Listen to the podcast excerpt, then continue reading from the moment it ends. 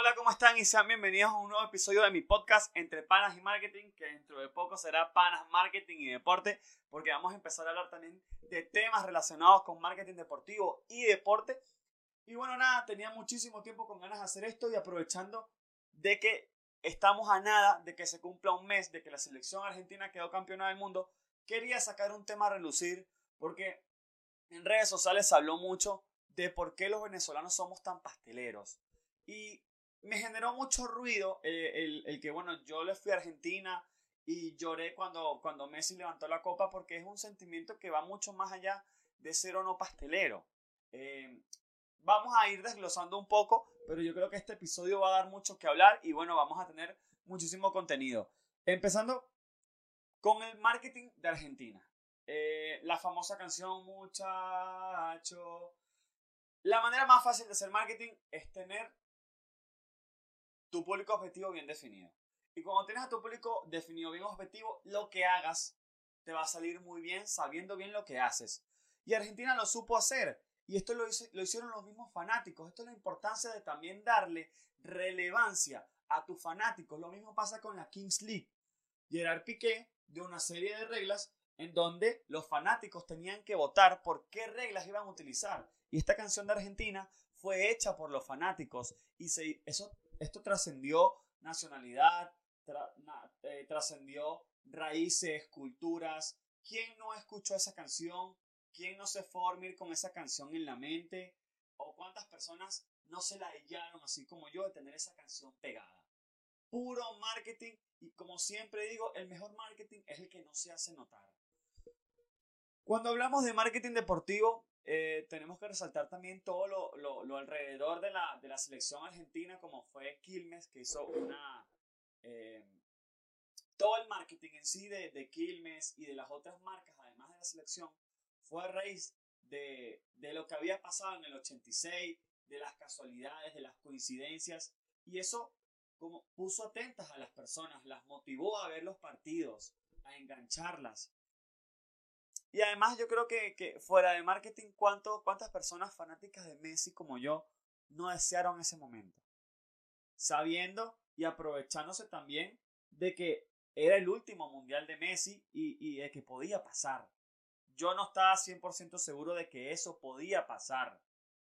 Pero bueno, saltando la parte en que Argentina quedó campeón, la, la, la, canción fue muy pegadiza, eh, Argentina está nominada en los premios de vez como la mejor afición del mundo, para que vean la magnitud eh, de, lo que se ha logrado, con, no simplemente con esa canción, sino el aficionado argentino es muy arraigado. Y a esto quiero llegar también con este episodio del podcast.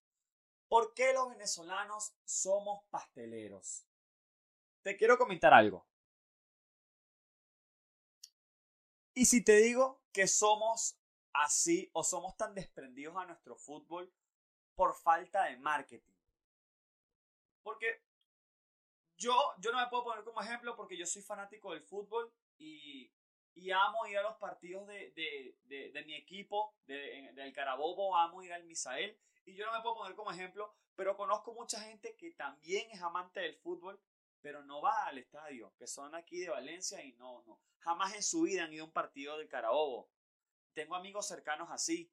Em, también tengo muchos que lo, lo, lo, mi propio fanatismo los ha arraigado a ir a, la cancha y, y, ahora van todos los domingos a la cancha o cuando haya juego. Pero si te digo que es por falta de, de, de, de marketing, tú me, me creerían de pana. Porque cuando hablamos de la Vinotinto, ok, siempre está ese objetivo que es ir al mundial. Y el objetivo como nosotros de fanáticos es ver los partidos para ver el resultado y soñar algún día con lograr ese gran objetivo de ir al mundial. Pero ¿y qué pasa ahí? ¿Dónde está el incentivo? ¿Dónde está la motivación? ¿Dónde está el arraigamiento de las marcas para atraer público? Eso no existe a nivel venezolano. La única marca que hacía eso eh, era Martín Polar con el jugador número 12, que creo que tenían una canción, si mal no recuerdo, creo, creo que era de Gustavo Aguado o de Guaco. Eh, creo que Diablitos también sacó una publicidad con, con el, carao, el con la Vinotinto femenina, pero a nivel de selección y a nivel de clubes no hay ese marketing. Eh, pongo como por ejemplo el Carabobo que no tiene eh, más de, del atractivo de si juegan un partido importante o de si juegan contra el Táchira o, contra Metropolitanos o contra Caracas. No hay ningún incentivo de ir a la cancha y yo con esto no quiero eh, crear ningún tipo de hate ni de odio, sino quiero fomentar el desarrollo de estrategias diversas para, para que la gente vaya a la cancha, para que la gente vaya a ver un partido Carabobo-Zulia, que esos partidos no los iba a ver nadie. O sea, me gustaría que, que se desarrollaran estrategias en pro a que el, deporte creciera no solamente a nivel dentro de la cancha, sino fuera de la cancha. Por eso, yo creo que es una de las cosas en las que nosotros como venezolanos siempre eh, optamos por ver a otras selecciones o a otros equipos los ponemos por encima. ¿Cuántos fanáticos no hay del Barcelona que son a patria muerte con el Barcelona o patria muerte con el Madrid, con el, el Inter, el Milan? ¿Cuántos no son así? Yo soy así. Yo soy así patria o muerte con el Torino. Pero también eh, yo voy desde los 13 años a la cancha. Y no es porque haya visto alguna estrategia publicitaria que me haya llamado la atención, porque eso nunca ha existido en ningún club deportivo. Es porque me gusta el fútbol y me gusta ver el deporte en vivo. Pero si no fuera por esas dos opciones, que yo creo que valido dentro de, de toda la gente también, si la metemos en un nicho, fuera de, de, ir a la cancha, de cantar o de ver fútbol en vivo porque te gusta, no hay ninguna razón para ir a ver un juego de fútbol aquí en Venezuela. Sea la Vinotinto, sea el Caracas, sea Táchira, sea Metropolitano, sea Carabobo, sea quien sea. Hay carencia, mucha carencia del departamento de mercadeo. No, esto no es publicidad, va de la mano, pero es el del departamento de mercadeo hacia fomentar atracción hacia la audiencia. ¿Cómo fidelizamos al público? Porque pretendemos cobrar una entrada sumamente cara, pero no hacemos nada para incentivar a la gente a ir.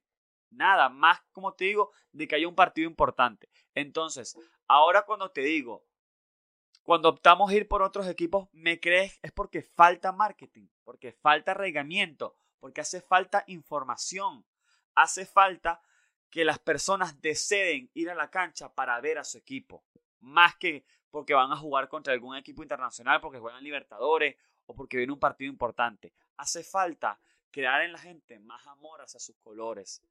Hace falta crear muchísimo más cariño hacia los equipos. Hacerles un sentimiento, un corazón, que, que cuando veamos esas redes sociales digamos, coño, quiero ir, necesito ir, no me lo puedo perder porque es mi equipo, quiero verlo. Eso falta muchísimo. Ahora te digo me crees cuando te digo que no hay marketing, no hay ni mercadeo ni marketing en Venezuela. Por eso optamos ir a otros equipos como Argentina, como Brasil, como el Barcelona, como el Real Madrid. Eso es lo que yo quiero lograr con este canal, con el DT Marketero. Quiero fomentar la creación de buenos departamentos de marketing para así poder crecer. Yo lo único que deseo en esta vida es que el fútbol de mi país crezca y no solamente a nivel deportivo, sino también afuera, para que podamos ser un buen ejemplo de fútbol a nivel nacional e internacional. Y bueno, creo que me extendí un poquito. El episodio de, hoy queda hasta aquí. Espero que les haya gustado.